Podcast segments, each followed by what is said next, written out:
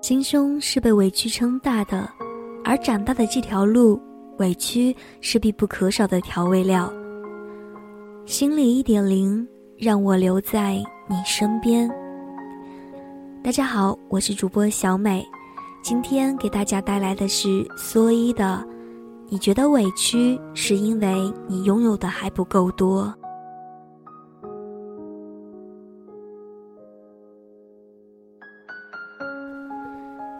前几天朋友约我出去吃饭，一看他的脸，我就知道一定又是在哪里受了气。果不其然，没吃几口，他就开始咬牙切齿地说：“如果我将来当了报社领导，第一件要做的事儿就是把我们部的主任给辞掉。每次我独立写完一篇大稿，他都会在发表时想尽理由的在我名字前罗列上一串名字。”当然，这一次也不例外。一篇报道获得了国家级大奖，他们一点东西没做，署上他们的名字我也忍了。可是，竟然把奖金也要平分，我真的受够了。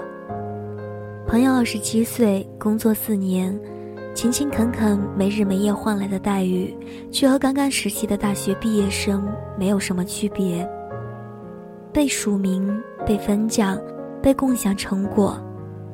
我依稀记起大学时我在杂志社实习，也遇到过这种情况。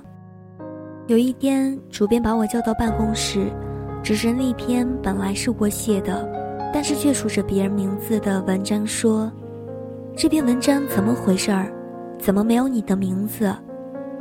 我虽然心里也在纳闷，主编是怎么知道是我的文章。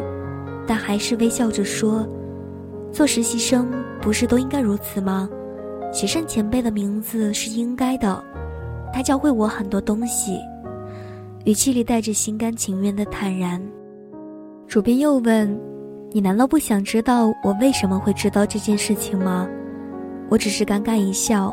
他说：“你的文章很有风格，和我们杂志社的每个人都不一样。”这篇文章任谁也不会相信，是一个在中层做了十几年的领导人写出来的，定是一篇初生牛犊不怕虎、带着新锐性的年轻人写的。我都能闻到风风火火的味儿，我心里暗自嘀咕：那又怎么样呢？还不是要署上别人的名字？他似乎看出了我的心思，继续说：因为各种原因，很多杂志社都存在这种问题。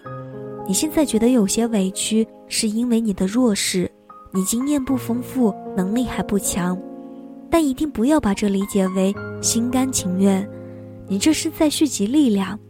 等到将来某一天你成为知名记者时，你手中的资源、你的能力、你的经验都足够多的时候，你一定不会再受此待遇。所以，想要保护自己的成果，就努力向前跑。当你甩出别人几千米时，别人就不会再潜规则你。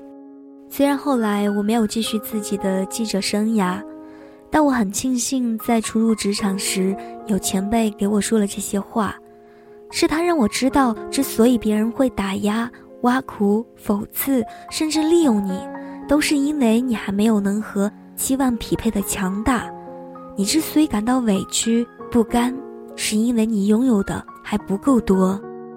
设想，如果我们有一百个苹果，别人抢走二十个，我们还有八十个；而如果我们只有二十个苹果，别人抢走二十个，我们就什么都没有。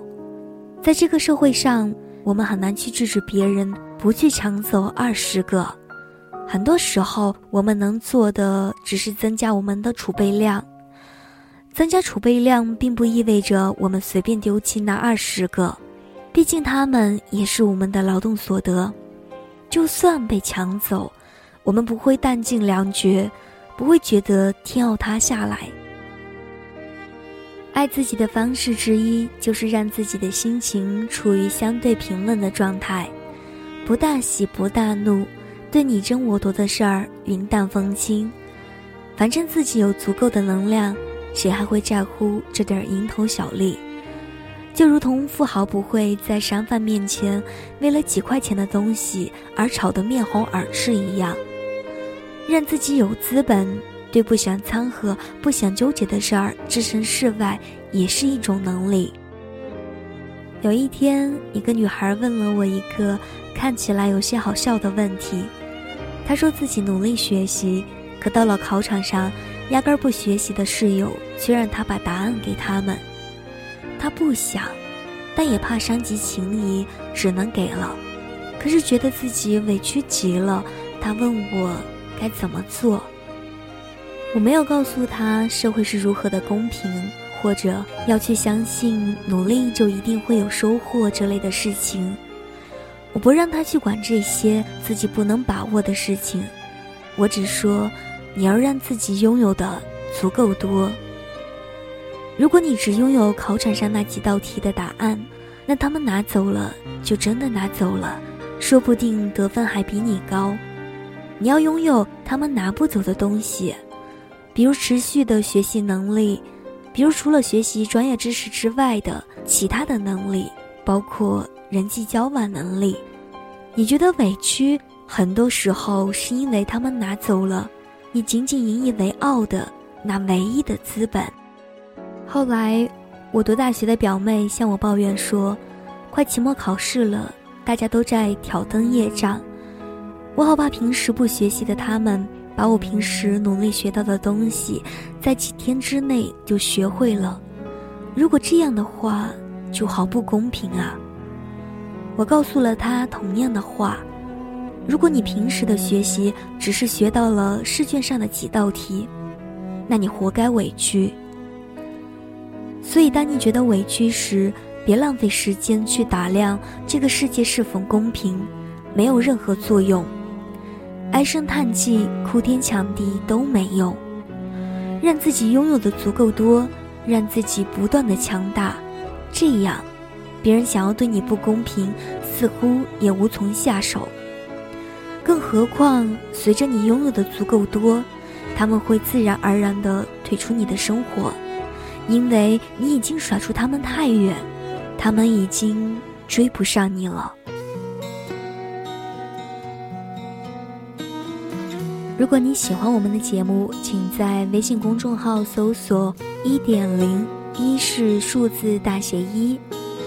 当然，如果你想与我交流，也可以在新浪微博搜索 “nj 小美”，或者是搜索小美的个人微信公众号 “njxmei 五二零”。今天的节目到这里就接近尾声了，感谢您的用心聆听，咱们下期节目再见。我选择继续爱你的方式，你曾经说要保护我，只给我温柔没挫折。可是现在你总是对我回避，不再为我有心事而着急。人说恋爱就像放风筝，如果太计较就有悔恨。只是你们都忘了告诉我，放纵